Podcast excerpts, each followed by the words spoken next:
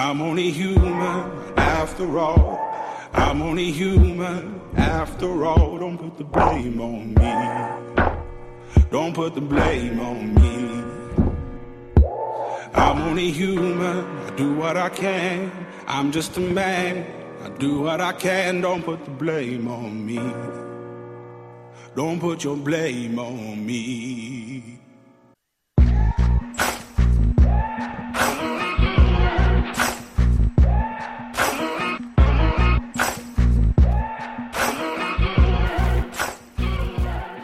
Autant le mot est léger pour celui qui le jette, autant il est lourd pour celui qui le reçoit. Proverbe espagnol. Les mots sont des oiseaux sauvages qu'on ne rattrape jamais, une fois lâchés. Jean Simard. Lorsqu'il n'y a plus de mots, ne cherche ni à parler ni à penser à autre chose. Le silence a sa propre éloquence, parfois plus précieuse que les paroles. Elisabeth Kubler-Ross. Et qui parle sème, qui écoute, écoute, récolte. Et c'est Pythagore qui a dit cette phrase magnifique. Bonjour tout le monde, j'espère que vous allez bien. Emmanuel Robitaille avec vous pour 90 minutes. 90 minutes où le pouvoir des mots, une fois bien dit bien sûr, seront à l'honneur.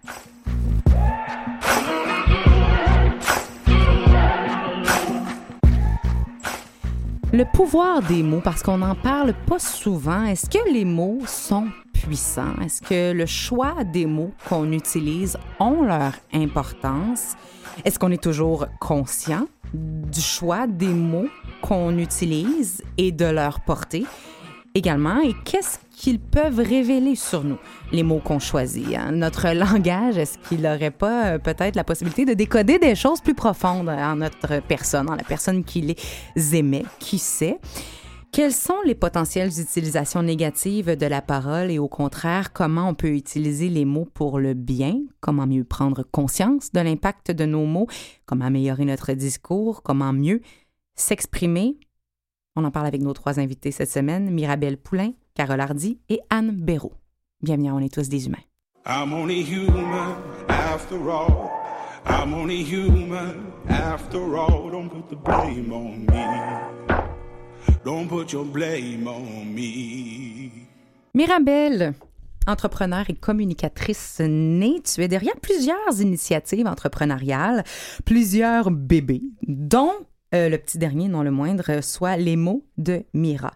C'est un site web qui donne de l'information concrète sur la réalité des relations amoureuses toxiques et plus précisément sur la violence psychologique et verbale, en mettant de l'avant le pouvoir des mots également pour s'en sortir, pour guérir. Donc, mettre les en mots la violence euh, des mots, c'est le but de ton initiative qui a vu le jour en 2019. C'est assez récent, euh, si je ne m'abuse, et euh, qui, depuis, se voit avoir plus de 1000 nouveaux abonnés par mois environ. Comme quoi, les mots qui détruisent en ont touché plus d'un et ben, les mots qui consolent en aident tout autant. Merci d'avoir accepté notre invitation. Bonjour. Bonjour. Carole Hardy, bachelière en psychologie, euh, suivie d'une certification en création littéraire, coach certifié en programmation neurolinguistique, la très populaire PNL qu'on appelle, plus, euh, bon, on est familier si on va dire la, la PNL, et clean coaching, quelque chose qu'on connaît peut-être moins, qui est une façon d'entrer en communication, en thérapie avec le client, de comprendre les métaphores également, si je ne m'abuse. Vas-y, tu peux y aller. Oui, bonjour. Euh, le clean coaching utilise la métaphore et on travaille dans la métaphore pour... euh, la métaphore est la représentation de la situation, de la problématique. Et le fait de transformer cette métaphore fait que la situation se transforme par elle-même Donc, également. On, donc, on travaille l'image et les mots un peu ensemble, mais on va en reparler davantage dans, dans, dans l'émission parce que la métaphore et l'analogie font partie euh, courante de notre langage et on va voir à quoi ça sert, comment on peut l'utiliser à bon escient également. Tu es cofondatrice du collectif Clean Coaching Canada, conférencière, animatrice et coach individuel en PNL, l'humain sa langue également, tu sais, euh, sur le plan littéraire aussi. Les mots euh, ont toujours été au centre de tes intérêts. Tu es une experte de ceux-ci, surtout de leur utilisation. Merci d'avoir accepté notre invitation et d'être autour de la table aujourd'hui. Anne Béraud, enseignante, psychanalyste, présidente du Pont Freudien, tu fais partie de l'Association mondiale de psychanalyse, en plus d'être membre de la nouvelle école lacanienne. du Québec, NLS-Québec, pour ceux qui voudraient aller voir. On va rappeler à la fin de l'émission, on on va rediriger les gens. Ce que l'approche lacanienne dit que l'inconscient est un langage primitif qui structure à notre insu le langage conscient. De là l'importance de t'avoir avec nous pour démystifier un peu notre langage et mieux nous comprendre à travers cette activité de tout instant qu'est parler. Merci, mesdames, d'avoir accepté notre invitation. Bonjour. Est-ce que les mots ont du pouvoir? C'est fun de faire une émission qui s'appelle Le pouvoir des mots, mais en ont-ils vraiment? Oh, oui, Carole. Les mots euh, ont un pouvoir dans le sens où ils, euh, déjà dans le sens qu'ils ont, qu'ils donnent, dans le sens qu'on leur donne. Et c'est sûr que quand on, on émet un mot, il a un sens pour nous et peut avoir un sens différent pour euh, l'autre personne. Et quand il, est, quand il a une charge émotionnelle, il est d'autant plus puissant. Donc c'est là qu'est pour moi la puissance du mot. Parce que je ne sais pas si vous vous êtes intéressé ou vous avez déjà vu ça passer, vous saurez me dire, mais on fait des tests actuellement. Tu sais, cette idée de parler aux plantes ou même de parler à l'eau, on se rendait compte que ça avait des structures différentes. Les plantes poussent mieux. Euh, là, on parle à nos, à, nos légumes et à nos fruits pour qu'ils poussent mieux. Pour vrai, il y a beaucoup, beaucoup d'études qui ont été faites par rapport à ça. Est-ce que les mots sont magiques à ce point-là? Est-ce que le langage qu'on utilise peut changer les choses à ce point-là? Mais en tout cas, si on déjà on parle on jase. Au, niveau des humains euh, on sait que l'enfant se nourrit de paroles euh, autant que de pain. C'est-à-dire que la langue maternelle est incluse dans les soins dispensés par la mère. Euh, elle mêle les zones érogènes du corps au langage. C'est ainsi que l'enfant corporéifie les paroles hors sens qu'il entend. Parce que la première, les, en premier lieu, les paroles qu'il entend n'ont pas, euh, euh, sont hors sens pour lui. Donc il entend un certain nombre de phonèmes, et, mais ces mots, ces mots-là, les premiers mots qu'il entend, sont marqués par le désir des parents. Et donc sont imprégnés du désir des parents. Et c'est ça qui fait la force aussi mais qu'est-ce qu'on veut dire? Parce que ça, c'est extrêmement intéressant. Je sais pas. L'idée que la langue maternelle joue un rôle également, tu les personnes qui parlent hongrois n'auront pas les mêmes, le même discours ni les mêmes phonèmes, les mêmes façons. Il y a des langues qui sont plus gutturales que d'autres. Mhm. Et ça, ça joue aussi sur notre relation au langage, la façon dont on l'incorpore. Notre langue maternelle joue un rôle. Ben, la langue, oui, déjà là vous parlez de la langue commune, c'est-à-dire la langue parlée dans une culture, dans une civilisation, dans une société. Mais c'est pas ça la langue maternelle qu'on entend sur le plan. Euh, la langue maternelle, c'est vraiment la langue parlée par la première personne euh, qui, ah. qui s'occupe de nous. Euh, c'est-à-dire vraiment les mots imprégnés de désir par la, par la, la mère, la façon dont elle s'occupe du bébé. Elle ne s'occupe pas du bébé sans langage. Vous parliez pas de parler aux plantes, de parler à l'eau. Euh, on a l'expérience a déjà été faite pour des petits êtres humains qui ont été euh, euh, dans des expériences absolument euh, terrifiantes euh, d'enfants qui ont été élevés sans, au XVIIIe siècle, par exemple, cette expérience a été faite d'élever des enfants. Or, c'est l'histoire de l'enfant sauvage filmée par François Truffaut, par exemple. Donc, des, des enfants élevés sans aucune parole pour savoir euh, quelle langue ils parleraient s'ils étaient élevés sans, qu'on leur adresse la parole? Et ces enfants deviennent complètement fous, c'est-à-dire et euh, ou bien euh, se laissent mourir. C'est-à-dire qu'on on a besoin de la langue maternelle comme on a besoin d'être nourri. C'est et donc, quand je parle de la langue maternelle, c'est peu importe l'endroit où on a grandi. Mhm, mhm. Mais bien sûr que la langue d'une civilisation, d'une société, d'une culture laisse des traces, exactement comme. Euh, parce qu'elle est, elle est portée par la langue euh, adressée à l'enfant dès son plus jeune âge.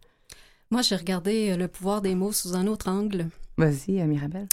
Euh, ayant vécu de la violence psychologique dans mes relations amoureuses, euh, à force de cheminer puis de décortiquer le tout, j'ai porté attention vraiment au pouvoir des mots parce que je pense que souvent on se rend pas compte à quel point ils peuvent euh, soit encourager ou soit détruire complètement quelqu'un à force de les répéter, à force de, de toujours euh, aborder euh, les mots sur le même angle, le, que ça soit la dénigration, que ça soit l'humiliation. Des fois, c'est très, très, très subtil.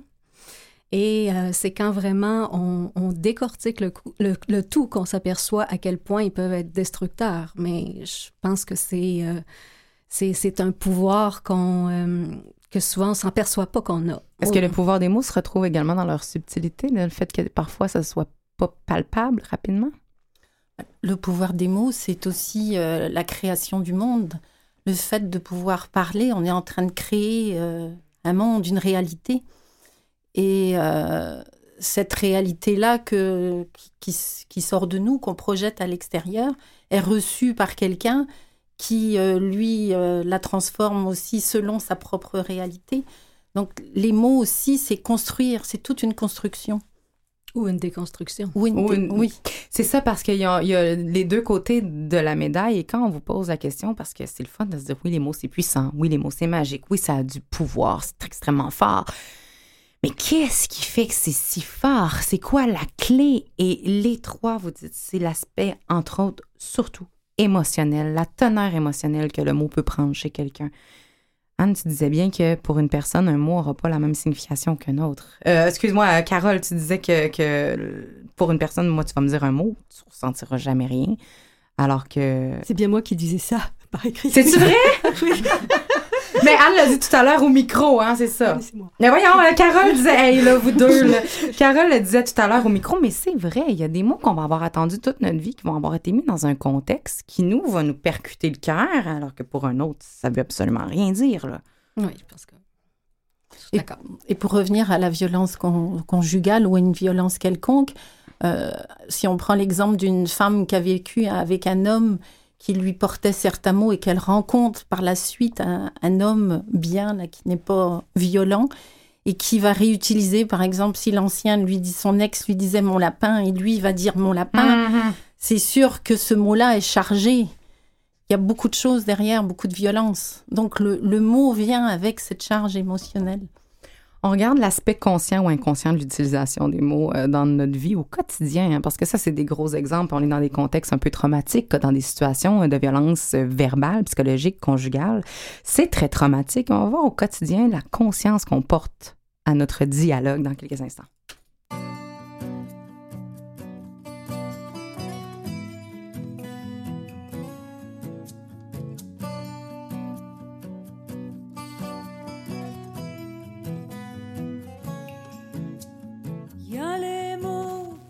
Et ceux qui abusent. Les mots qui blessent comme autant de morsures.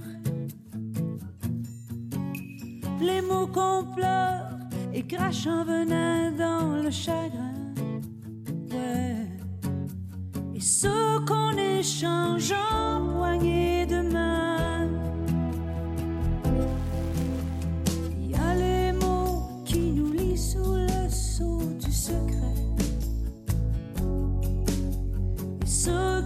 Déchire et sépare à jamais.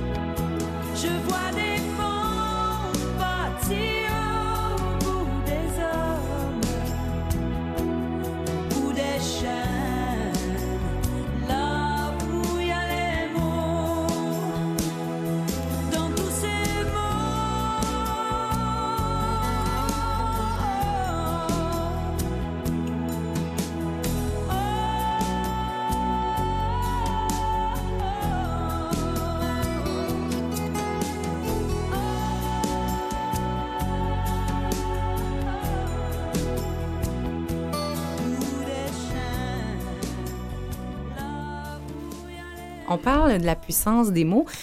Et on, hors micro, parce que vous savez qu'à cette émission, on parle toujours, même quand le micro est fermé, on, et on, on revenait sur cette langue maternelle et on se disait, mais dans les grands clichés, il y a quand même des cultures où parler très, très fort, je pense à la culture italienne, c'est c'est de tous les jours et ça veut absolument rien dire. Et quand on tombe dans des cultures où euh, le mot est plus doux, le ton est plus doux, on parle pas pour rien dire. Si on se fait parler très fort, mais là, ça, ça crée un choc, puis on, ne l'intègre pas de la même façon. Donc, on se rend compte que c'est pas juste ce qu'on dit, mais également le ton. Il y, a, plus que ça, Mirabelle. Il y a plus que le mot qu'on dit, puis c'est ça qui rend difficile de, capter la puissance des mots.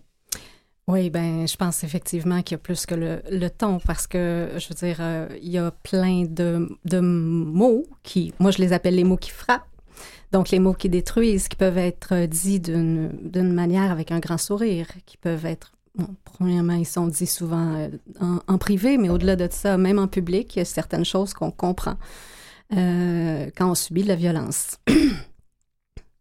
Euh, Carole, tu disais, même le je t'aime doit changer. Des fois, faut, on peut, on peut re-questionner le je t'aime, même si le mot est beau. Oui, quand il est en période justement de violence conjugale, quand c'est dans la lune de miel, c'est un je t'aime avec plein de cadeaux. Et euh, quand ça doit être lors de, de crises plus violentes, le je t'aime doit être dit bien différemment. Et je pense que le, le mot, pour qu'on le reçoive aussi d'une manière euh, euh, honnête et, qu'il ait tout son pouvoir, c'est qu'il soit aligné avec euh, la pensée, je dirais avec le mental, le cœur et le corps. Mais c'est ça, j'allais dire. J'ai dit à ce moment-là, le mot, il veut rien dire. Il part tout de sa signification. Donc, on n'a pas à juste écouter ce que les gens disent. Il faut regarder aussi tout ce qui se passe autour, n'est-ce pas? Euh, oui, évidemment. oui, Anne. donc, ce que vous vous dites, enfin, je vais dans le même sens, c'est-à-dire que le mot n'est pas coupé de son énonciation. C'est-à-dire, il y a le mot qui est dit comme tel, euh, c'est-à-dire l'énoncé de notre phrase, qu'on est en train de dire, ce qu'on veut dire, et puis il y a euh, la façon dont on le dit, d'où ça part, c'est l'énonciation. Euh, et As-tu un exemple? Parce que l'énonciation, moi, c'est la première fois que j'entends ça. L'énonciation, c'est ce que disait Carole, c'est-à-dire la façon dont on dit le je t'aime, suivant le contexte, c'est-à-dire le, le, fait même de dire le mot. C'est-à-dire, il y a le mot, je t'aime, et il y a euh, le fait de le dire, comment on le dit. La signification qu'on lui accorde une fois qu'on Alors, c'est encore une autre ah, chose. c'est un autre affaire. parce que, et donc, et ben justement, alors du coup, je vais dire quelque chose à ce propos. Vas-y. C'est-à-dire, euh, dans ce qu'on dit, par exemple, je t'aime, c'est un très bon exemple.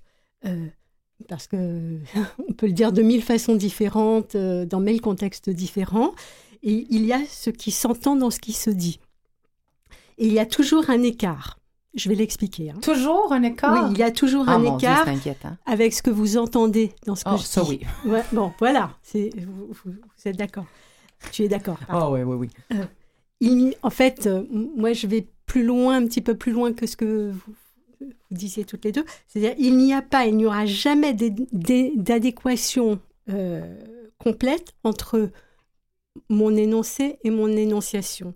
C'est-à-dire qu'il y a toujours un écart, et c'est ce qui alimente, par exemple, et euh, pardon, il toujours, je me suis trompée dans ce que j'ai dit, excusez-moi. Il y aura toujours un écart, il n'y a jamais d'adéquation complète entre mon énoncé, ce que je dis, et sa signification, c'est-à-dire le sens de ce que je dis, parce que c'est aussi euh, la façon dont l'autre va le recevoir. Et ça, on ne peut jamais le mesurer. C'est ça dont on parlait tout à l'heure quand on parlait de l'impact des mots.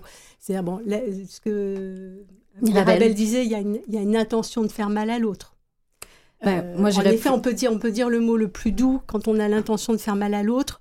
Euh, on peut y arriver, c'est-à-dire euh, voilà. Mais donc il y a dans l'énonciation quelque chose qui vise l'autre. C'est le, c'est, on peut dire je t'aime comme une insulte.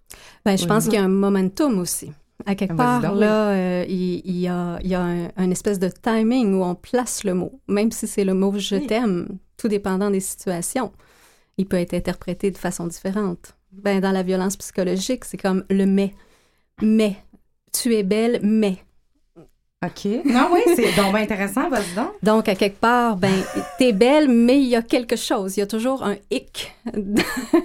Et c'est, c'est ça qui fait l'angoisse, c'est ça qui fait le dénigrement, c'est ça qui fait monter euh, tout le reste où on, finalement, euh, on finit par être euh, de moins en moins confiante en nous. Et mais Carole, tu parles de ces ponctuations-là. là, on est dans un contexte, encore une fois, de violence conjugale, mais toutes les mais tu comprends? Ou euh, euh, peut-être qu'il y a des mots qui euh, et tu disais qui font partie de notre héritage et qui ponctuent nos phrases sans qu'on s'en rende nécessairement compte. Et là, on tombe dans tout l'aspect inconscient de notre langage. Comment on peut avoir ces ponctuations-là dans nos phrases qui nous proviennent d'un héritage? Moi, ça m'a flabbergasté. C'est souvent euh, dans, une, dans une famille. Ouais. Ça se transmet. Ce sont l'effet des paroles. singe, là, tu sais. On ne sait plus pourquoi on fait ça, mais... Oui, ou ce qu'on dit, c'est. euh, moi, je vois dans ma famille, par exemple, c'est Mhm. peut-être. Du côté de mon père, c'est peut-être. Alors, c'est sûr que c'est de l'indécision. Il y a beaucoup d'indécision derrière. Mais on le répète, mon frère, ma sœur. Moi, je me rendais pas compte. Et puis, on m'a dit, Mhm. mais tu dis toujours peut-être. Je dis non. Parce que comme c'est inconscient, ben, on s'en aperçoit pas. Et puis, j'ai porté attention et je me suis dit, effectivement, je dis aussi beaucoup peut-être. Et à partir de là, c'est de corriger. Puis à partir du moment qu'on corrige, effectivement, les décisions deviennent plus faciles.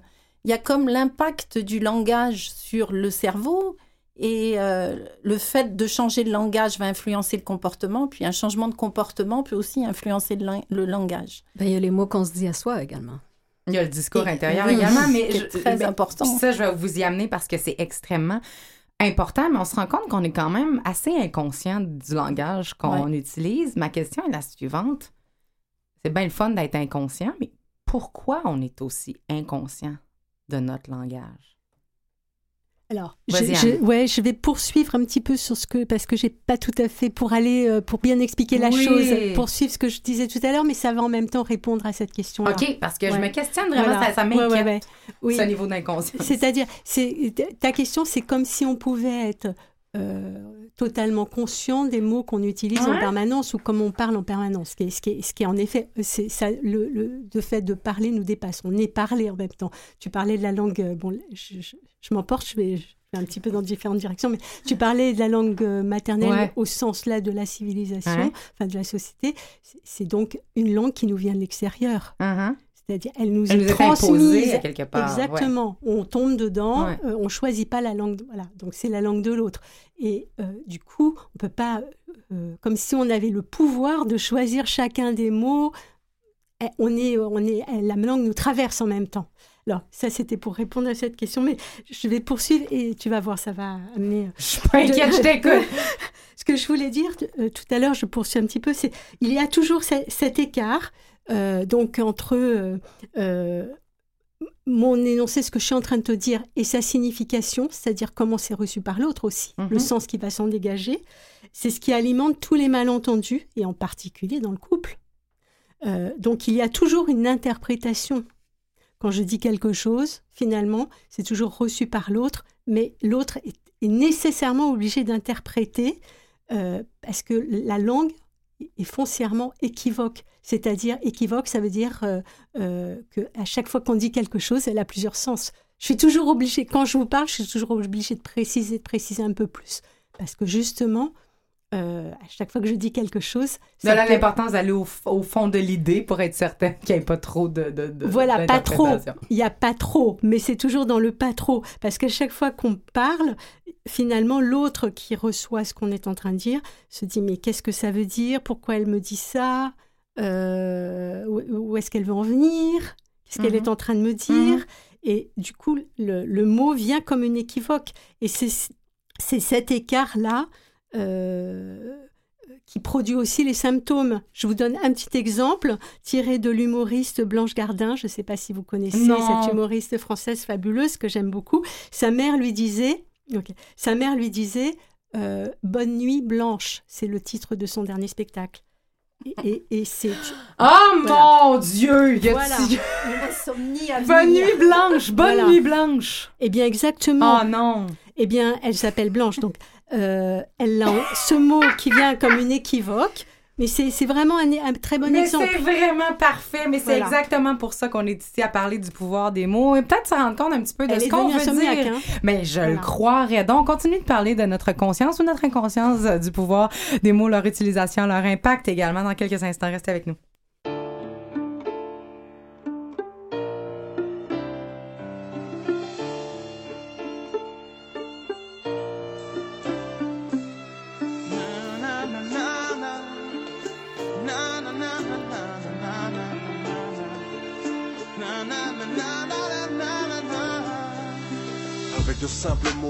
Pouvoir de tout détruire. Et avec les mêmes mots, on a le pouvoir de tout décrire.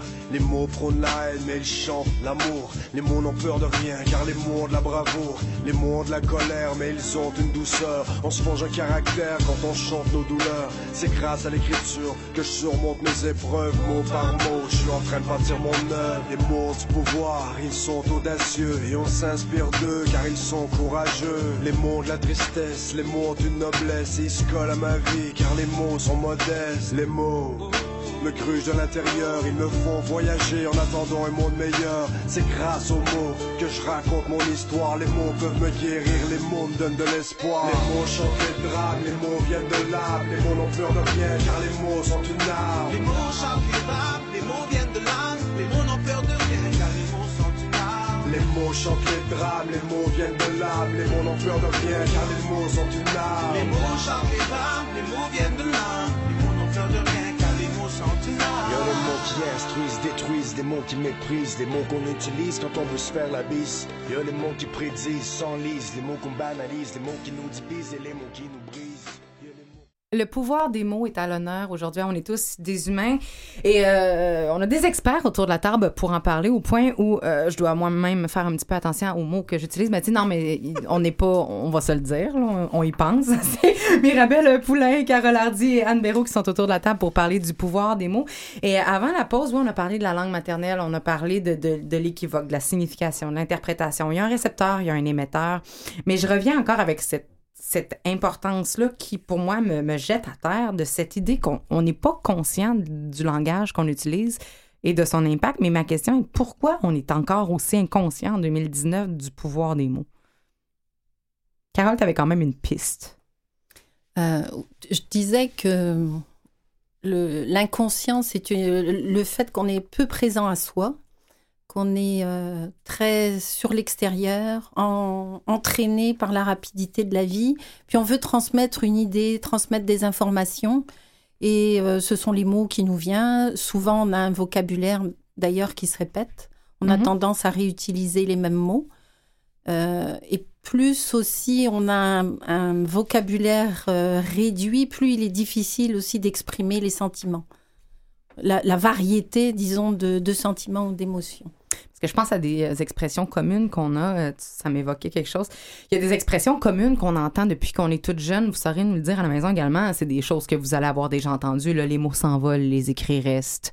Ou encore, euh, la parole est d'argent, le silence est d'or. Est-ce qu'on n'a pas quelque part à l'intérieur de nous cette idée de diminution un peu de la, de la parole ou du mot utilisé, de son impact à ce moment-là? Parce que moi, j'écoute ça, ces affaires-là, puis je fais comme, ouais, c'est pas important dans le fond, la parole. C'est-à-dire, les écrits restent au sens euh, après notre mort. Oui. Ou sur Mais- Internet. Aussi. Peut-être que caché en arrière de nos écrans, ça fait en sorte que on, on, se, on soit moins conscient du pouvoir de nos mots et à quel point ils peuvent blesser. Mais qu'est-ce qu'il y a dans cet écran-là qui nous empêche de comprendre qu'on s'adresse à quelqu'un? Dites-moi. Le Seigneur. Les mots qui s'utilisent là sont très difficiles à recevoir. Vous aviez vu ce qu'on avait fait, entre autres, euh, ils ont fait une, euh, une étude, en fait. Euh, Ils ont pris des. Ils ont fait des posters, des affiches qui ont affiché dans les rues avec des violences euh, verbales euh, face à la communauté euh, LGBT euh, qui avaient été trouvées sur Internet et en les posant sur les, euh, sur les murs, sur le coin des rues, en une seconde, la police débarquait et euh, arrêtait les gens qui posaient ces énormités-là. Alors que c'était pour montrer l'espèce de non-sens que sur Internet, ça volait comme, euh, comme de rien puis que personne ne faisait rien. Oui, c'est un vrai problème, oui. C'est là qu'on se rend compte que c'est vraiment... Ben, je pense que sur Internet, on est quand même habitué d'en voir. Ah, tu penses? Je pense que oui. Dans notre fil d'actualité, on voit, on voit toutes sortes de choses. Peut-être qu'on est à quelque part à un moment donné euh, immunisé jusqu'à un certain point. Mhm. Mhm. Oui. Pensez-vous? Oui, puis l'é- l'écran, l'écran euh, protège au sens où euh, Dépersonnalise. Ben, il il manque justement l'énonciation, c'est-à-dire que euh, on peut balancer sur- comme ça sur Internet n'importe quoi Mhm. parce qu'on est protégé derrière un certain anonymat. C'est-à-dire, du coup, on n'est pas engagé dans, ce qu'on- dans son énonciation. On se- Mais à quelque part, ça veut Pourtant, dire c'est un qu'on- faux semblant. C'est ça, puis en ça veut dire, si je me cache et que je me sens plus blindée, je, je comprends que ma parole a un poids, là, et un impact. Mais bien sûr. OK. Il y en a partout, c'est juste qu'on s'en rend moins compte. Il y a aussi, je pense, l'effet de groupe. L'effet de un tel, l'ami, moi je vais le faire. Et puis il y a l'effet de groupe qui fait que on fait comme les autres ou ceux qui pensent comme nous. Ben, on se permet de dire à peu près n'importe quoi. Donc, l'habituation peut euh, travailler là-dessus. Qu'est-ce que. Parce que les, je pense, Carole, Anne, vous êtes. Vous faites partie d'approches qui utilisent le langage énormément pour travailler avec l'humain. Euh, l'humain est un langage à décoder et à transformer. J'aimerais qu'on parle un petit peu des approches et savoir ce que ça peut révéler sur nous, le langage qu'on utilise. Anne, c'est quoi l'approche lacanienne, grosso modo, et qu'est-ce que ça peut révéler chez la personne avec des exemples concrets? Oui. Oui. Euh, Bon, l'approche lacanienne, grosso modo, c'est Bah, oh, euh, oui. Je vais- c'est c'est euh, c'est- d'abord la psychanalyse euh, avant tout. Euh, alors c'est la psychanalyse euh, où en effet parler avec l'idée qu'il s'agit d'atteindre euh, aussi le corps. C'est-à-dire le corps n'est pas séparé de la langue, mais avant tout, ce sont c'est d'abord des gens qui souffrent et qui viennent voir un analyste. euh, c'est la psychanalyse, donc c'est des gens qui souffrent. ouais, oui. On ne vient pas voir un analyste parce qu'on a une difficulté, euh, un problème intellectuel qu'on veut résoudre. C'est d'abord et avant tout parce qu'on souffre, qu'on a un certain nombre de symptômes, de mots M-A-U-X, et euh, euh, la langue en même temps dont on, est en train de parler du pouvoir des mots, c'est-à-dire qu'en effet, dans une analyse, on s'aperçoit que c'est un certain nombre de mots, de phrases qui nous ont marqués, qui ont été dites par notre entourage, euh, parfois une seule fois, parfois répétées euh, au, au long d'une vie, mais en effet, mais parfois on ne le sait pas quand on vient. Et on retrouve au fil d'une analyse un certain nombre de mots qui nous ont justement impactés, dont on a pu, cette langue dont on a pu pâtir, parfois cruellement. Et en fait, c'est aussi avec cette langue, avec ces mots, qu'on va pouvoir euh, guérir d'une certaine façon. C'est cette langue qui nous traumatise, qui nous tourmente, qui en même temps euh, va, avec ce, le fait simplement de, parler, euh, on va pouvoir... ça va être aussi le moyen du traitement et de faire toutes sortes d'inventions qu'on va dans, la, dans, la, dans le travail analytique même, qui va nous permettre euh, de, de, de trouver une autre façon de faire avec ce qui nous a fait mal, en fait. Mais c'est intéressant parce que quand Mirabelle, j'ai lu ton projet, je dis OK, comment on peut utiliser la même chose qui nous a blessés pour se reconstruire? Puis ça, on va en parler dans quelques instants. Mais avant, Carole, toi, tu as l'analogie de la boule de papier que pour un peu exprimer ce qu'Anne vient de dire, il y a la PNL que tu peux nous expliquer grosso modo, mais je veux que tu nous parles de l'analogie de la boule de papier parce que c'est ces mots-là qui, finalement, on entend souvent qui font quelque chose, nous autres. La boule de papier, c'est une métaphore que j'avais entendue et c'était un professeur justement qui parlait à ses élèves parce qu'à l'adolescence, il y a beaucoup d'insultes. Et moi aussi, je l'ai vu avec euh, mes enfants, leurs amis. Mais c'est tellement cool de dire des insultes ben quand oui. t'as 15 ans. Ouais, voilà. Hein? Et il leur disait que tout mot a un impact. Le mot qu'on, le, le mot qu'on, surtout quand on traite quelqu'un, là, c'est, il y a un impact. Et il disait non, c'est pas vrai. Alors il a pris donc une boule de papier, puis il a dit ben voilà, quand on dit euh, moumoun, et il, plissait à chaque euh, insulte, il, il plissait la, la feuille pour en faire une boule de papier. Puis il dit, vous croyez que ça ne fait rien? Et il déplie la feuille, et la feuille est toute froissée. Il dit, voilà ce qui reste. Et il dit, chez vous, c'est pareil. Il reste des marques et vous avez des traces. Très joli, vraiment très très joli vraiment- comme. Oui, oui, c'était une belle métaphore. Voilà, mais ce- donc ce sont Ça des, explique bien des- la des traces. C'est une sorte de, de- un sillon qui est comme un labour qui est laissé sur le corps, c'est-à-dire dans les Une mémoire, Voilà, une, une empreinte aussi. voilà, tout à fait. Et qui n'est pas toujours ouais. consciente. N'est et qui pas est toujours rarement consciente, et qui peut aller revoir aussi d'autres empreintes si dans mon enfance j'ai été maltraitée. Ça, ça va encore euh, augmenter le- l'effet. J'ai j'ai un exemple très précis d'un patient hispanophone qui se prénommait Mauricio. Et sa mère prononçait son prénom enfin, elle lui donnait comme surnom, mais elle le prononçait en français. Elle disait Maurice. Et en fait, Maurice, dans- c'est un patient hispanophone, dans, Dans sa langue maternelle. dans sa langue maternelle, eh bien ça équivoque avec le verbe mourir en espagnol conjugal impératif, c'est-à-dire meurt. Oh mon Voilà. Dieu! Mm, Et il, il a pu, il a pu retrouver cela. Et donc, bah, c'est un exemple de travail.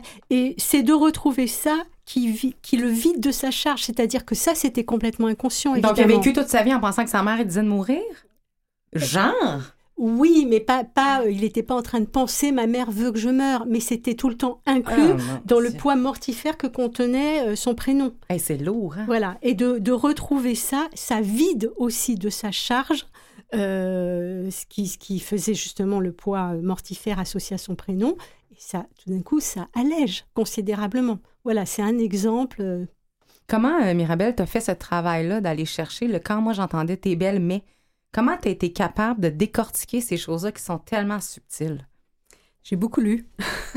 tu non, mais J'ai lu, posé la euh, question? J'ai lu des centaines de livres euh, dans mon, mon étape de reconstruction, euh, vraiment des livres en psychologie. Euh, j'ai fini par... euh, je faisais des réflexions, je, je lisais, puis là, j'essayais de me positionner. Je me rappelais les, les phrases qu'on m'avait dites et j'ai fini par comprendre.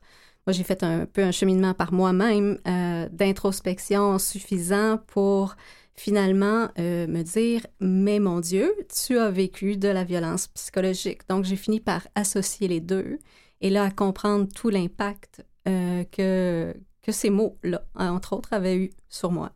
Donc, faut pas avoir peur de visiter, de revisiter et de voir ce que ça a fait finalement, euh, de prendre le temps de prendre conscience des mots qu'on dit, mais également des mots qu'on reçoit, parce qu'on se rend compte que l'impact est la même pour celle qui dit que celle qui reçoit. En tout cas, on est tous récepteurs et émetteurs de quelque chose.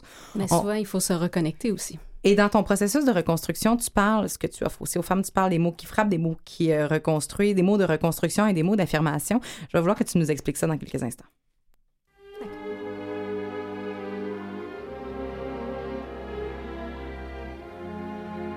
C'est étrange. Je ne sais pas ce qui m'arrive ce soir. Je te regarde comme pour la première fois. Encore des mots, toujours des mots, les mêmes mots. Je ne sais plus comment te dire. Rien que des mots. Mais tu es cette belle histoire d'amour que je ne cesserai jamais de Des lire. mots faciles, des mots fragiles, c'était trop beau. Tu es d'hier et de demain, Bien trop beau. Seule vérité. Mais c'est fini, le temps des rêves. Les souvenirs se fanent aussi quand on les oublie. Tu es comme le vent qui fait chanter les violons et emporte au loin le parfum des roses. Caramel, bonbon et chocolat. Par moments, je ne te comprends pas. Merci pas pour moi, tu peux bien les offrir à une autre qui aime le vent et le parfum des roses. Moi, les mots tendres enrobés de douceur se posent sur ma bouche, mais jamais sur mon cœur.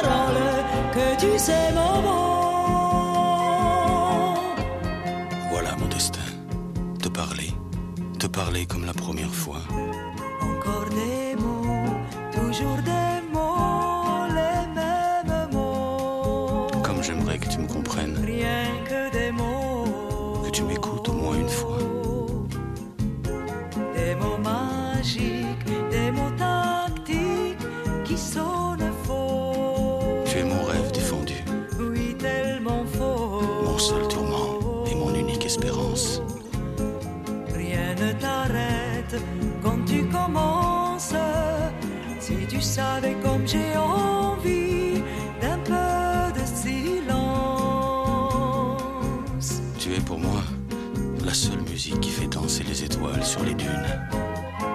Caramel, chocolat.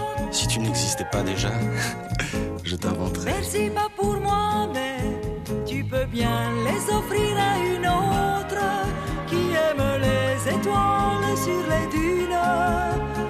Moi, les mots tendres enrobés de douceur se posent sur ma bouche, mais jamais sur mon cœur. Encore un mot, juste une parole. Parole, parole, parole. Écoute-moi, Parole, parole, parole. je t'en prie,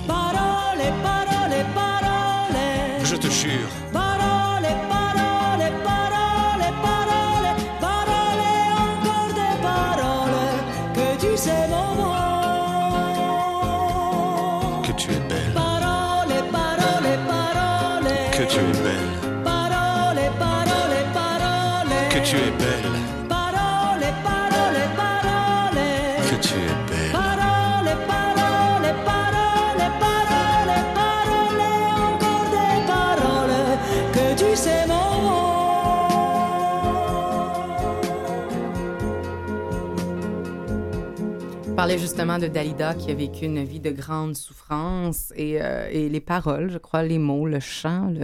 Des fois, on parle, la semaine passée, on parlait de mécanismes de défense. Il y a une sublimation également qui est potentielle ou qui est possible dans l'art. Je parle, je pense, des poèmes, je pense aux mots qui font du bien. Il y a des mots qui construisent, il y a des mots qui euh, détruisent. Mirabelle, tu fais euh, la différence entre les mots qui frappent, les mots de reconstruction et les mots d'affirmation dans le processus de reconstruction des femmes que, que, tu côtoies que tu vois. Ben, c'est comme ça que moi, je, autant je l'ai compris que je l'ai, je l'ai fait sur le, le site de- des mots de Mira. Euh, je trouvais que c'était trois étapes euh, qui étaient très importantes. Donc, la première, les mots qui frappent. Alors, vraiment, soit qu'on est dans un co- contexte de violence ou qu'on vient juste, juste d'en sortir et qu'on est en train d'identifier ce qu'on a vécu comme forme de violence.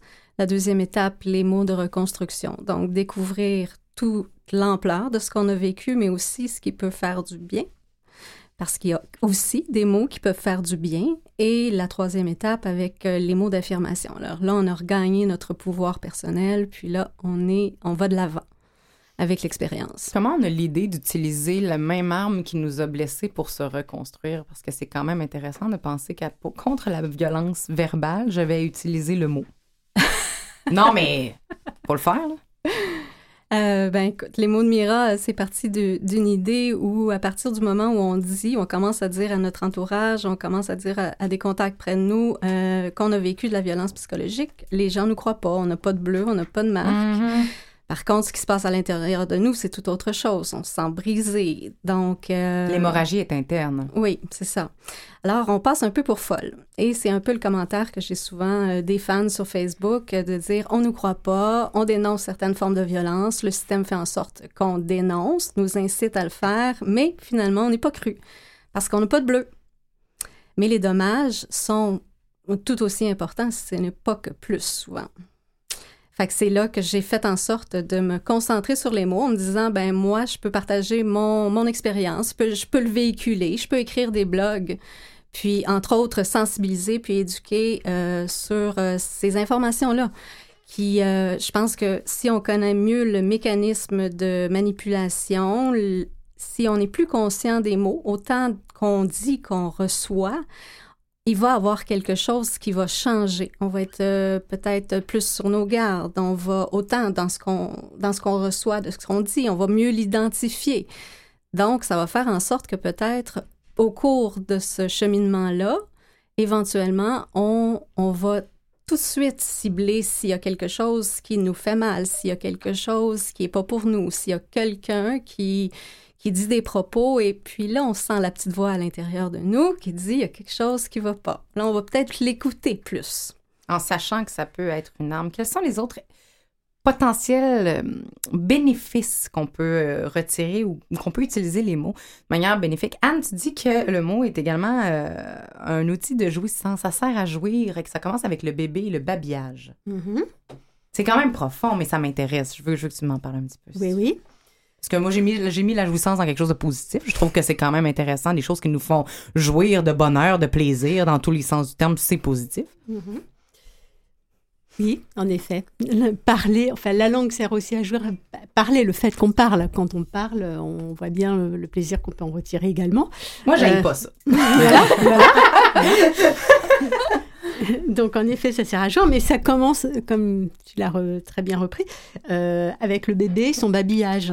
Un bébé qui joue avec le babil, euh, le gazouillis, c'est déjà une première façon de jouir de la langue. Et c'est comme ça qu'il va se, se l'approprier, qu'il va, euh, je parlais tout à l'heure de corporéifier les mots, c'est-à-dire il entend ses phonèmes. Justement, un bébé à qui on ne parle pas du tout ne produit pas ça.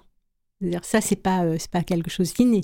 C'est il entend la langue de l'autre et comme je le disais, imprégné du désir maternel ou parental et euh, il va, il va, c'est hors sens. Il va reprendre les phonèmes et donc là, il va pas reprendre les phonèmes de la même façon suivant la langue maternelle. Euh, en effet, un Hongrois ne prononcera pas un Russe ou un Chinois ne prononcera pas les mêmes. Les mêmes premiers, les, les euh, mêmes les premiers mêmes premiers, phonèmes, ouais. voilà. Et il va, il va en effet euh, donc jouer avec euh, les phonèmes et c'est voilà, c'est la première source de plaisir et de jouissance de la langue. Et c'est la langue est marquée de ça et imprégnée de ça.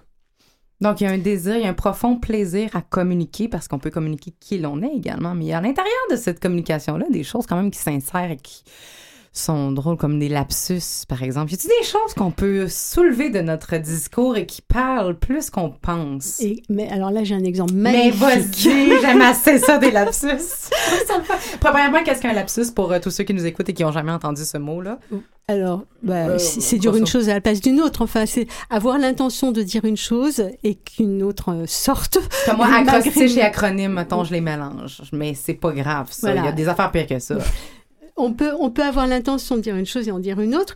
Euh, par exemple, euh, c'est un lapsus formidable qui a eu lieu très récemment. On est en campagne électorale et donc Ah, c'est le chef conservateur qui a fait un lapsus euh, la semaine dernière. Euh, alors je pourrais pas le redire précisément. Il a été cité à Radio Canada, euh, pour- la radio de pre- la première chaîne, euh, où il parlait du changement climatique. Il disait on est conscient de cela euh, pour nos enfants et nos petits enfants. Donc euh, il faut- l'intention c'était de dire on va faire on, en tient compte on va dans notre programme on va quand même faire des choses à ce sujet Et il a dit absolument l'inverse de ce qu'il voulait dire il a dit euh, eh bien on va euh, on va de façon contrairement aux autres, de façon euh, très pratique et pragmatique, euh, faire tout ce qu'il faut pour accélérer le changement climatique. C'est précisément ce qu'il a dit. Enfin, précisément, c'était, euh, c'est ce qui est Ouais. le, le sens qui est passé dans ce qu'il a dit, c'est c'est ce- le suivant. Donc ça, c'était extraordinaire. Voilà. Donc c'est pour répondre à la question. Parfois, euh, on en dit plus que ce qu'on voudrait dire, et euh, on peut se poser la question de ce qu'il voulait dire véritablement. Voilà. Clairement, maman, mon Dieu, ce pauvre enfant. La persuasion et la convaincre par le mot. Est-ce que son- est-ce que c'est une bonne utilisation ou c'est une mauvaise utilisation de notre langage? Donc, est-ce qu'on peut convaincre avec les mots? Oh, j'en suis convaincue qu'on peut. Est-ce qu'on, est-ce que c'est une bonne utilisation ou une mauvaise utilisation, convaincre et persuader les gens par la parole? Parce qu'on parle de politique, parlons-en. Savoir, Donc, vas-y, vas-y. bah, savoir utiliser les mots. Là, je pense euh, aux politiques, mais je pense Ça aussi peut être, à euh, beaucoup de ce qui est euh, mercantile. Vendre euh, pour vendre, c'est quelquefois c'est aussi dénaturer le mot. Et là, je pense, euh, par exemple, à une voiture, euh, je ne sais plus quelle marque de voiture qu'on va, il y a une publicité. Et c'est, euh, on vit beaucoup de choses sur la pleine conscience, l'authenticité. Et on va mettre le mot authentique, l'authenticité Mhm. pour vendre la voiture. Et là, je me dis, là, franchement, là, il y a quelque chose qui va pas. là. Et puis, euh, ça peut être aussi dans les entreprises. Quand une entreprise a un plan d'optimisation, c'est mettre, c'est débaucher des gens. Donc, l'optimisation, euh, bon, ça dépend peut-être pour qui elle est, mais c'est un petit peu euh, dénaturé. Quelquefois, convaincre, quand on veut vraiment que l'autre pense comme nous, puis ça devrait être un débat d'idées, ça devrait pas être juste vouloir convaincre, mais on peut utiliser justement des mots un peu dénaturés pour, euh, pour amener l'autre à penser à penser comme nous. Et c'est un peu pourquoi je vous pose la question, parce qu'on parle de- des politiciens, mais c'est aussi le parent sur l'enfant, c'est aussi le conjoint et, ou la conjointe sur le conjoint ou la conjointe. On a, on a tous des idées. Je veux dire, si on se disait, moi, je veux arrêter le changement climatique et je veux que les choses changent, clairement, je vais devoir persuader quelqu'un qui ne pense pas comme moi de ce fait-là. Et donc, je me dis, ouais, comment on peut savoir dans notre discours qu'on dépasse la limite ou qu'on qu'on utilise bien notre propos à ce moment-là? Est-ce que convaincre et persuader, c'est une bonne utilisation du langage ou pas? Tu sais? Est-ce qu'il y a des indices qui peuvent nous dire, là, je vais un petit peu trop loin, peut-être? Vous êtes prudente, mesdames. On lance la question. On va vous laisser réfléchir là-dessus.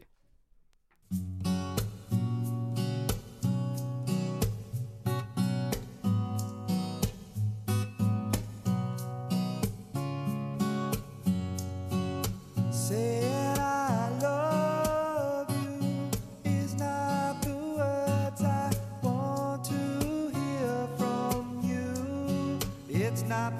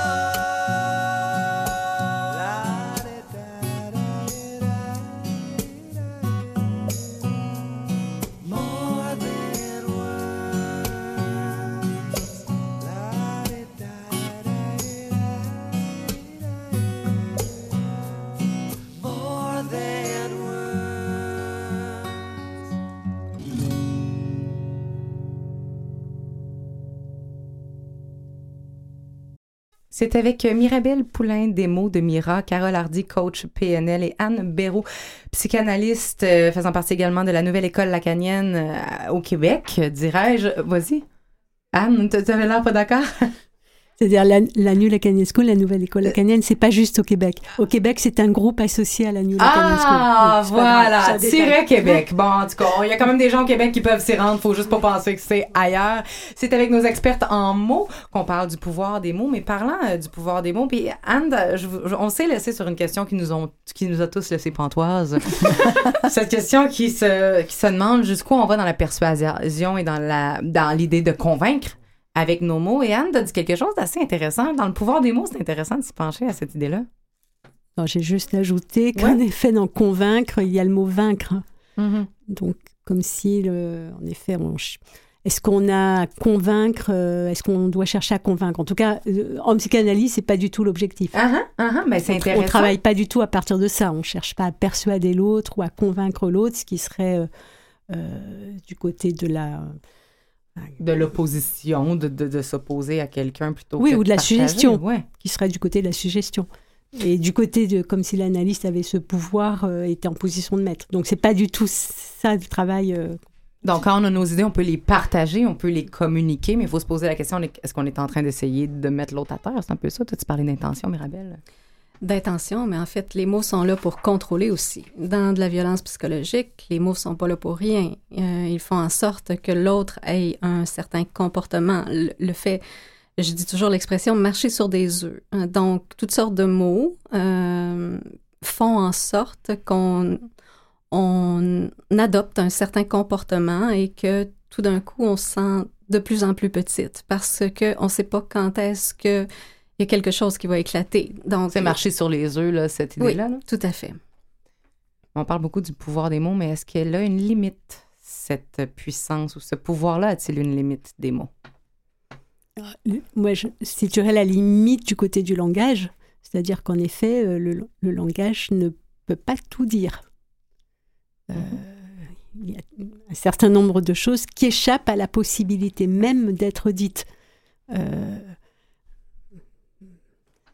c'est enfin, vraiment le, la question de la limite du langage dans la mesure où euh, euh, le langage, d'une part, ne- n'est là que pour représenter. Enfin, il y, a- différents aspects. Il y a le, côté euh, jouissance dont j'ai parlé tout à l'heure. On jouit du fait de parler, il y a la jouissance de la langue. Mais il y a l'autre côté qui est le côté, l'aspect plus symbolique de la langue, qui est là pour représenter la chose. C'est-à-dire que quand on l'a dit, quand euh, je dis le mot éléphant, euh, je suis pas, en- j'ai pas un éléphant qui me sort de la bouche, par exemple. Et je ne suis pas en contact avec l'élé- avec l'éléphant. Il y a quelque chose qui dit, en anglais, il y a une phrase qui dit Words don't teach. Les, mots ne- n'enseignent pas, il n'y a que l'expérience pour euh, nous montrer ou mieux nous apprendre. C'est un peu cette idée-là. Je parle de l'éléphant, je suis pas en train de le, toucher, je suis pas en train de savoir euh, c'est quoi avoir rencontré un éléphant. Il y, a une, très grande limite. Mais vous parlez également de cette idée du malentendu qui, toi, t'a t'a accroché. Carole, aussi, tu dis oui, ça, c'est une limite euh, quand même euh, de notre langage. Oui, c'est euh, entre ce qu'on dit et ce qui est perçu, comme disait Anne tout à l'heure, ce qui est euh, interprété. Et à partir de là, il y a le, conflit qui peut surgir, le malentendu ou le conflit. Puis là, les mots, on peut aller aussi dans euh, oui, mais toi, tu dis toujours la même chose, t'es jamais comme il faut.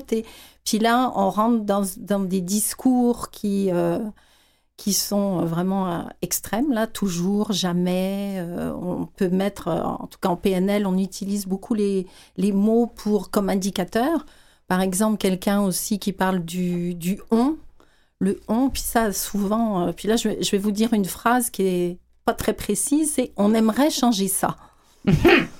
Moi, Donc- puis, moi puis ma gang. Ouais. Alors, on, c'est qui? On aimerait changer, changer quoi? Et puis ça, ça représente quoi, ça? Il y a des gens qui sont très, justement, dans la limite du langage, qui sont très flous. Puis quelquefois, c'est de justement d'aller préciser, d'aller creuser, même c'est d'aller creuser. Oui, mais ça, c'est quoi? Et Mais je puis pense que des fois, c'est volontaire. Quand on Oui. parle de violence psychologique, c'est volontaire de laisser l'autre dans le, le flou, justement. Parce que ça permet de mieux manipuler. Ils disent que quand quelqu'un fait ça, tu sais, là, ce genre de. C'est Oui. qui Il y avait une annonce. un contrôle. ça. là. Ouais. Alors qu'en coaching, ben, justement, ces phrases-là, la personne va devoir creuser, va devoir euh, aller chercher ce qu'il y a derrière.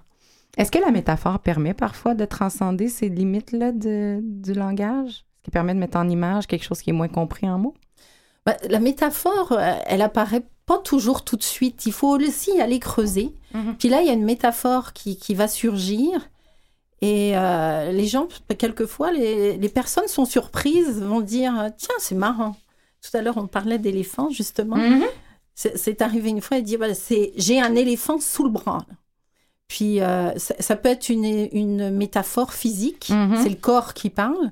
Ça peut être un dessin, ça peut être aussi des gestes. Ça peut être un geste qui est toujours répété, par exemple un geste à la gorge ou un, un geste ailleurs. Tout ça, ce sont des métaphores. Il y a l'espace aussi qui peut devenir métaphore. J'avais euh, j'avais discuté avec une de mes tantes sur cette expression qui est j'ai tout fait. Sais, j'ai tout fait pour quelqu'un, j'ai tout fait pour une situation. Et là, elle m'a regardé. Moi, je parlais de ça, je fais du dévoilement de soi, là. J'en fais tout le temps. J'ai tout fait, j'ai tout fait pour quelque chose. Et là, elle m'a regardé, elle a mis ses mains sur sa gorge, elle a fait j'ai tout fait. Mais c'est exactement ça. tout fait. En psychanalyse, on travaille fait, wow. avec ça. C'est-à-dire, c'est une homophonie.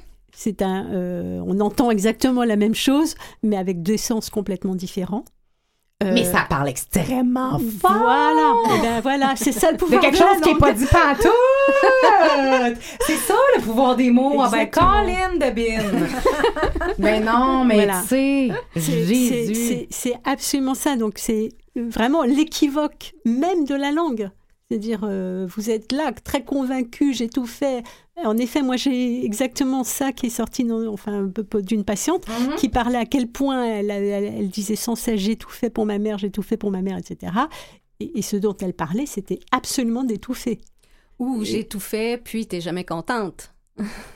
Qu'est-ce que tu veux dire? Ben, ça peut être. euh, Ça Ah, peut de être- l'insatisfaction, Oui, de constante. l'insatisfaction. Ah, mais de l'insatisfaction constante, ça étouffe aussi un Ça petit peut peu. être une forme de menace aussi. J'ai tout fait, mais, mais, mais t'es jamais satisfaite. Hmm. Donc, faire porter la culpabilité à l'autre. De là, l'intention euh, compte énormément. Le- la, la personne qui parle compte énormément. Euh, Mirabelle, dans les, euh, dans les limites du langage, est-ce qu'à un moment donné, il n'y a pas une limite à essayer de discuter avec notre interlocuteur quand cette personne-là euh, utilise le langage à des fins négatives? Est-ce que tu as appris qu'à un moment donné, ça donnait plus rien de parler? Euh, je pense Ou que. on essaye encore? non, mais... Ben, quand on vit de la violence psychologique, on essaie. On essaie, on essaie, euh, on essaie de comprendre. euh, le flou est constamment dans notre tête. Plus on en subit, plus, plus on devient un peu l'ombre de soi et on fait plus la différence dans beaucoup de, de choses, beaucoup d'interprétations aussi. Puis, euh, je pense qu'on est trop mêlés, à quelque part, pour faire en sorte de démystifier. Donc, on essaie de euh, de faire en sorte de remplir le besoin de l'autre. Alors on discute, discute, discute. Sauf que naturellement, la base de la violence psychologique est la base de d'autres formes de violence. Alors à un moment donné, on va finir par, par se taire. Mhm. Et c'est là qui est le plus grand danger. Pensez-vous? Et là, on arrive au silence. Ouais. Le, le silence qui peut être très puissant. En tout cas, en coaching, c'est un moment de, un espace de retour à soi où on se retrouve. Mais là, comme euh, Mirabelle dit, là, le silence, c'est s'emmurer. Là, c'est plus une façon d'être en retrait. Le silence peut avoir plein de, plein de formes. Mhm. Mais il est extrêmement utilisé en thérapie également, le silence. Mais des fois, il peut faire l'écho de qu'on n'a plus rien à dire et qu'on est rendu à un niveau grave de Ben, je pense que c'est une façon aussi pour, euh, pour la personne qui, qui, supposons, qui fait de la violence, qui, qui fait subir à l'autre de la Mhm. violence, c'est un grand pouvoir parce que à partir du moment où la personne se tait, on comprend très bien qu'il n'y a plus de discussion possible. Ça peut être, ça peut être un regard, on n'a même pas besoin de parler à un moment donné pour, euh, pour comprendre ce que l'autre veut Mhm. et arrêter. Mhm. Le silence. Quelle est la puissance du silence, les filles? Ça peut être pour punir aussi. Ah mon Dieu, mais oui, je sais qu'est-ce que tu veux dire. Cette personne qui, c'est un peu l'ignorance, cette idée que c'est préférable de se faire gifler au visage. On dit souvent que de se faire ignorer là.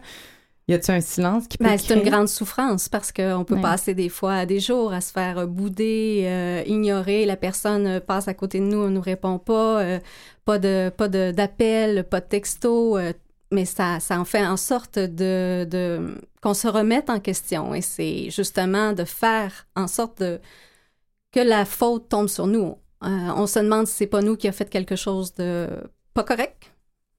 Mhm. Puis on doute. C'est formidable, parce que là, c'est vraiment dans le silence résonne en creux la, la- la langue, enfin, euh, les, paroles qui, les paroles qui sont absentes. Mais qui euh, résonne de la même façon, puisque ça fait poser la question, mais pourquoi il ne m'écrit pas, pourquoi il ne me parle pas, etc. Donc, Oui. on, on revient à ça. C'est un très bon contrôle. On revient sur euh, comment euh, devenir un petit peu plus conscient et améliorer notre langage également au quotidien dans quelques instants.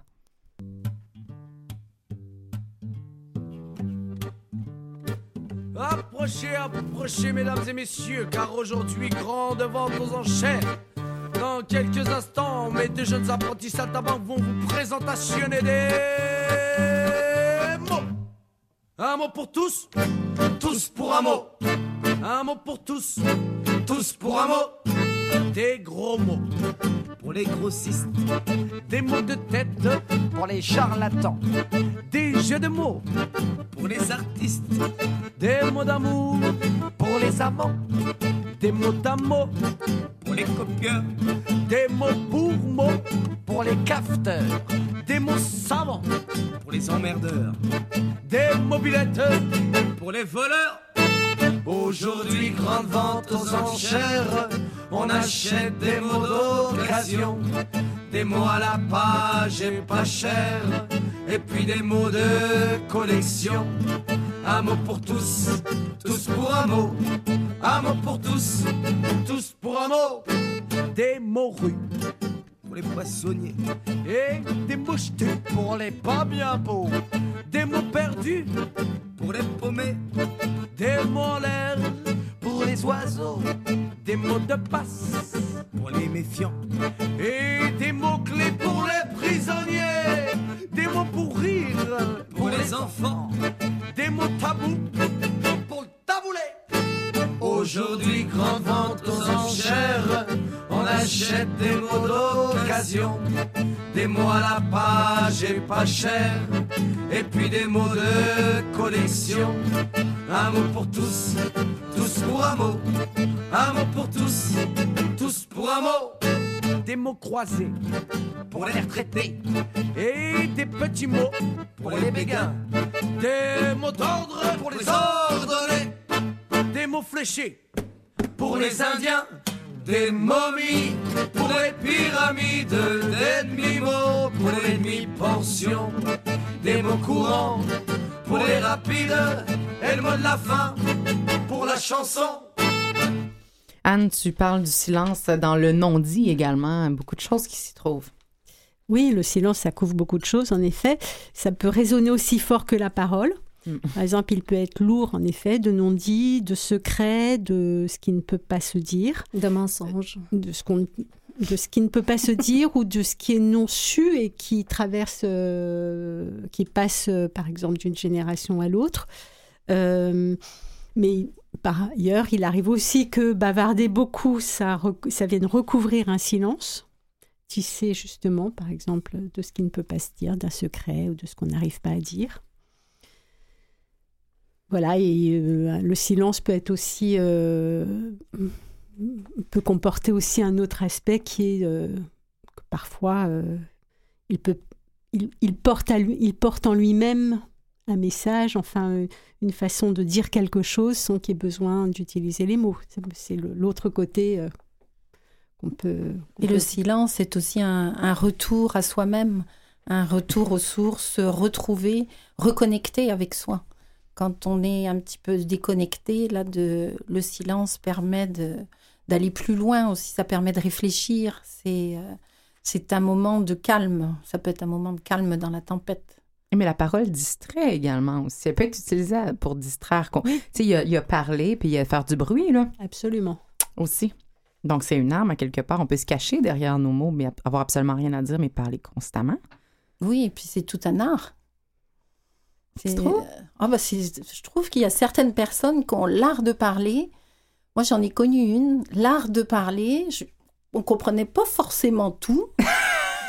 Et j'étais pas la seule, mais c'était l'art de parler, d'embobiner le monde, de... C'est, c'est comme un filet. C'est comme un euh, filet. C'est comme de l'hypnotisme Oui. euh, langagier, Oui. dirais-je. Mais tu sais, parler pour rien dire, c'est un peu ça. Et toi, tu dis, faut comprendre aussi que le corps parle parce qu'il y a des gens qui cognitivement peuvent pas euh, parler autant. On parle, on pense à euh, des personnes qui sont sourdes, muettes, avoir un trouble du spectre de l'autisme. euh, des limites cognitives claires, où le langage n'est pas nécessairement la première façon de parler. Comment on peut parler différemment qu'avec notre, qu'avec notre bouche?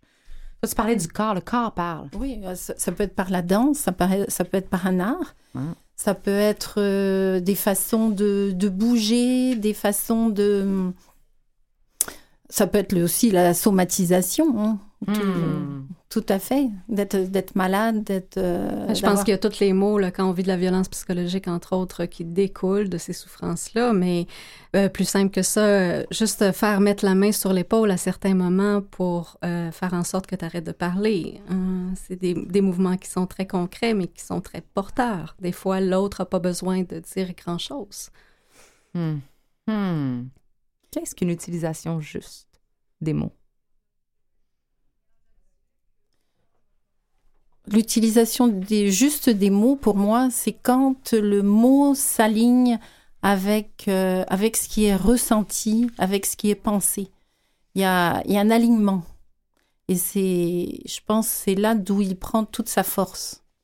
Quand il y a un alignement émotionnel et un, un alignement mental. Est-ce qu'on aurait avantage à utiliser davantage les mots justes pour parler? Parce qu'il y a aussi un alignement entre le mot et sa signification, j'imagine, dans On un contexte donné. à y réfléchir Ouais. avant de les dire. C'est un peu ça, tourne ta, tourne- tourne ta langue sept fois dans ta bouche avant de parler, là, ça Ben, les dire ou les écrire, je pense. Mhm, mhm. Est-ce que les mots écrits ont la même portée que les mots dits, selon vous? Ouais, je pense Oui. que oui. Ah oui. Mhm. Et ils sont peut-être plus faciles à, di- à, à dire, si on veut. Là. Quand on les écrit, c'est parce qu'on a le temps, on a le temps de réfléchir. Mhm. Alors que quand on parle, euh, quelquefois, ça va un petit peu trop vite. Alors que lorsqu'on écrit, chaque mot est un petit peu plus pensé et on mesure la portée qu'il peut avoir. Mais je suis pas sûre si sur Internet euh, ou sur les réseaux sociaux, si on réfléchit toujours avant d'écrire. Je pense qu'il y en a beaucoup qui le font pas. Euh, on se cache un peu en arrière de nos écrans en pensant que ça, ça va être perdu à quelque part dans la sphère, ce qui n'est pas le cas. hein? On n'a pas la rétroaction non plus de notre interlocuteur, ce qui peut enlever le côté empathie, compassion qu'on peut avoir habituellement avec un être humain qui C'est va comme les messages textes, l'interprétation des messages textes. Comment on peut prendre conscience des mots qu'on utilise, entre autres en PNL, euh, Carole? euh, comment, comment on travaille le discours de la personne? Parce que euh, je voyais aussi les exemples, tu sais, on dit souvent, ah, je vais essayer au lieu de je vais le faire, tu sais. Oui. Qu'est-ce que c'est ça? C'est quoi la Je sais pas différence? si des gens à la maison se reconnaissent, mais tu sais, Ah, je vais essayer. Non, non, je vais le faire. En, en PNL, on, ut- on, on est très attentif au, lang- au langage parce qu'il représente euh, notre, notre structure de pensée. Donc la façon dont on parle, c'est un peu comment, comment on pense. Et justement, dire euh, je vais essayer, en tout, si chacune d'entre nous dit je vais essayer de faire ça, on laisse, on laisse un espace à du euh, c'est pas possible. J'aurais pas le temps, ou en tout cas, il y, a une- y a un espace où euh, c'est pas possible. Où je suis Alors pas que- capable. Où je suis pas capable, on le fera ou on le fera pas, il y a toujours un doute. Alors que quand je vais le faire, c'est c'est un engagement. Mhm. Le je vais essayer, bon, je vais voir. Peut-être que oui, peut-être que non. On peut se garder un petit pied à l'extérieur aussi si ça nous adonne. Voilà, exactement. Puis s'il y a autre chose qui se présente de mieux, c'est il y a des possibilités, il y a plein de possibilités. Alors que quand on dit je vais le faire, il y, a- il y en a une possibilité, c'est de le faire. Comment on prend, euh, comment on améliore, comment on prend conscience de notre langage? euh, Est-ce que le discours intérieur aurait peut-être un, un rôle à jouer dans tout ça? Je le, oui, je le, je le dirais. oui, ça se pourrait. ça se pourrait, Emmanuel. je, je- je vais le dire un peu autrement. Oui, vas-y. Euh, bon, à partir de, de, de là où je parle d'où je suis, donc, comme analyste, donc, faire une analyse, ça change l'utilisation des mots. Euh, on en connaît la portée, la vibration. Ça nécessite un certain courage, je dirais, d'entreprendre une analyse. Euh, et justement, celui d'affronter les conséquences de son énonciation, donc de ce qu'on dit. C'est donc justement de, de- de connaître euh, la portée, de- de- d'en savoir quelque chose sur la portée des mots et sur leur impact. Donc d'affronter les conséquences de son énonciation d'abord pour soi-même. C'est-à-dire que, par exemple, l'exemple que vous avez, euh, que tu as indiqué tout à l'heure, euh, j'ai tout fait, j'ai tout fait, Mhm. cette patiente qui dit j'ai tout fait, pour- ma mère en l'occurrence, euh, de pouvoir prendre, euh, tirer les conséquences du fait que dans cette énonciation j'ai tout fait pour ma mère, elle est en train de parler d'autre chose qui est que ça l'étouffe. C'est qu'elle mais ça a des conséquences. Mais ça veut dire aussi que quand on parle, du coup, on écoute autrement ce qu'on est en train de dire. Je dirais, c'est là la différence entre la lecture et la parole, c'est-à-dire que on se met à lire ce qu'on est en train de dire autrement. Mais pour le dire très simplement, c'est d'accepter d'être responsable de ce qu'on dit c'est-à-dire par rapport au hmm. lapsus de, de, notre candidat mhm. conservateur, c'est au lieu de dire j'ai pas dit ça, c'est de vraiment se pencher puis d'assumer que c'est ça qui est sorti. Exactement, tout à fait, de prendre la responsabilité de ce qu'on a dit et donc de ce que ça implique. C'est-à-dire, c'est bien ça que je pensais. Euh, oui, mais là, Anne parle d'une lecture un peu à, à, vue de, de, de, de, pas à vue, mais tu sais, à, l'oreille de ce qui sort de notre bouche. Ça reste un peu euh, l'idée d'être conscient de soi aussi, puis de revenir vraiment. Euh, présent à soi. Tantôt, tu disais qu'il y avait peut-être un manque de connexion sur le moment présent, puis ce qu'on dit, serait-il le fun qu'on s'en rende compte? D'être présent à soi, ça demande euh, beaucoup de discipline. Parce que c'est être dans le moment présent. Mm-hmm. C'est ni être dans le futur, ni être dans le passé. Mm-hmm. Et c'est être euh, actuellement, c'est-à-dire être connecté à soi. Mm-hmm. Puis ça, ça, demande, moi j'ai plusieurs clients, on, travaille justement, euh, on travaille, ils travaillent sur, euh, sur ça, c'est de faire des, petits exercices, de s'arrêter dans la journée, de se dire, tiens, en ce moment, qu'est-ce que je pense? Comment je me sens? Puis c'est vraiment un, exercice qui, au début, on se dit, bah, comment je me sens euh, Rien je me sens pas vraiment. Ouais, c'est ça. Je ben, me sens pas vraiment. Ça, Puis après, c'est dire, tiens, là, j'ai un petit malaise là, ou tiens, là, je me sens vraiment bien je me sens, euh, je me sens heureux, je me sens triste, je me, ça, commence à, s'étoffer et à avoir aussi plus de mots pour le dire. Donc cette idée de pleine conscience puis d'authenticité, c'est pas si fou quand on peut l'appliquer à des hmm. choses comme améliorer la façon dont on utilise notre langage et notre discours. En terminant, Mirabelle, qu'est-ce que tu dirais sur le pouvoir des mots? Qu'est-ce qu'on aurait à retenir de cette idée-là globale? Parce que c'est quand même ton outil euh, de travail. Euh, l'impact, je dirais l'impact autant positif que négatif, euh, parce que naturellement, il y a les mots qu'on entend, mais il y a les mots qu'on se dit à l'intérieur de soi, quand on parlait du discours intérieur. Quand on est dans un processus où on a vécu de la violence psychologique, euh, notre discours intérieur, on a eu une déconnexion et de reconstruire mot en fait.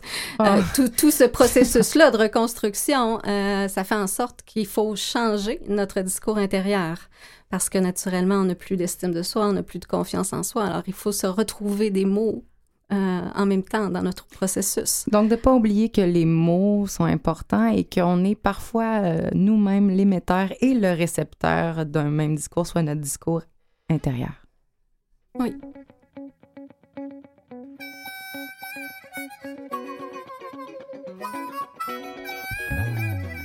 Des mots sur un cahier, j'ai mis des mots que j'ai triés, j'espérais bien me faire griller, j'ai mis des mots que j'ai criés, j'ai mis des mots dans vos oreilles ou des émotions, pareil dans vos théâtres et vos enceintes, j'ai mis des mots comme une empreinte, j'ai mis des mots un peu partout, redistribués au coup par coup, je sais même plus où je les ai mis, j'ai mis des mots, j'ai pas mis, j'ai mis des mots mais jamais trop, dans un métro, dans un micro, j'ai mis des mots, j'ai eu les crocs, des mots nouveaux, des mots rétro, j'ai mis des mots pour compenser, j'ai pas le destin compensé, mais en passant sur le passé, on peut tracer sans effacer, j'ai mis des mots, j'ai pas médit, j'ai mis des dos, j'ai mis des des mots entiers, pas des demi, j'ai mis des mots de Saint-Denis, j'ai mis des mots que j'ai couvés, j'ai tenté de les faire groover sans entraver, rien à prouver, sans en baver, tout à trouver, les mots vont vite, faut qu'on s'accroche. J'ai pris le tempo à l'accroche, c'est pas pour me remplir les poches, car tous ces mots c'est pour mes proches. Et quand la musique accompagne les mots petits comme du champagne, et le meilleur ne le nie pas, c'est sur un air d'harmonica.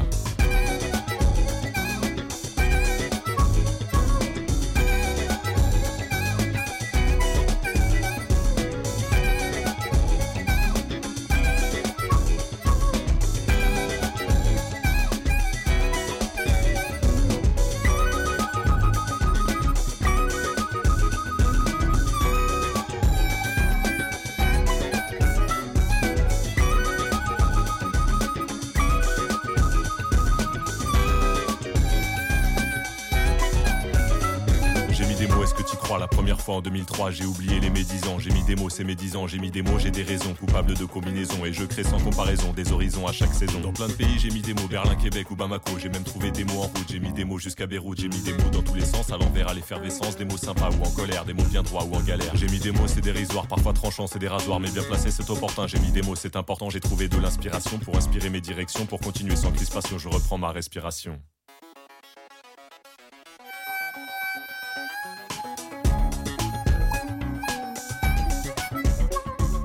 Ça fait des rencontres. Je me rends compte, je suis pas compte, j'ai mis des mots à l'infini. J'ai pas failli, c'est pas fini. J'ai mis des mots, j'ai des gens, j'ai mis des vœux jamais urgents. J'ai mis de moi, j'ai mis de vous, des émois de nos rendez-vous. Et quand la musique accompagne, les mots petits comme du champagne. Et le meilleur ne le nie pas. C'est sur un air d'harmonica.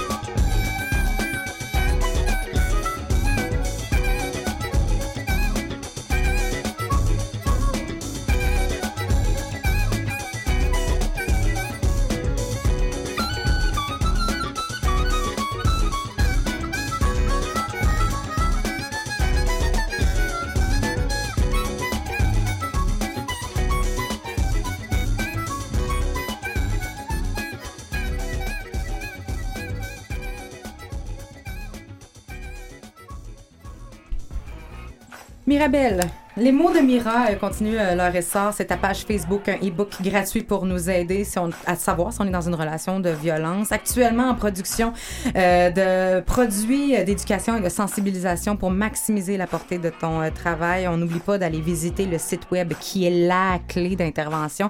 Ça se trouve sur les mots de Mira.com, Mira avec un Y. Et on attend ton premier guide pratique qui lui verra le jour en 2020. Merci beaucoup. Merci à toi. Carole, en plus des projets que tu chapeautes actuellement, soit à son meilleur et vivre en harmonie, un en milieu de travail, l'autre euh, dans les écoles, tu euh, as également des conférences, des ateliers sur la gestion de stress euh, et tu offres également du coaching individuel en PNL, bien sûr. Pour en savoir plus et pour avoir du coaching avec toi, c'est le Carole Hardy coaching.ca. Anne, psychanalyste à Montréal. Donc, pour avoir un suivi avec toi, si on le désire, c'est à Outremont. On téléphone au 514-814 39 58 et c'est la 48e rencontre du pont freudien. C'est 18, 19 et 20 octobre avec une conférence ouverte au public. Ce soir, le désir foudroyé, sortir du traumatisme par la psychanalyse. On y va en grand nombre.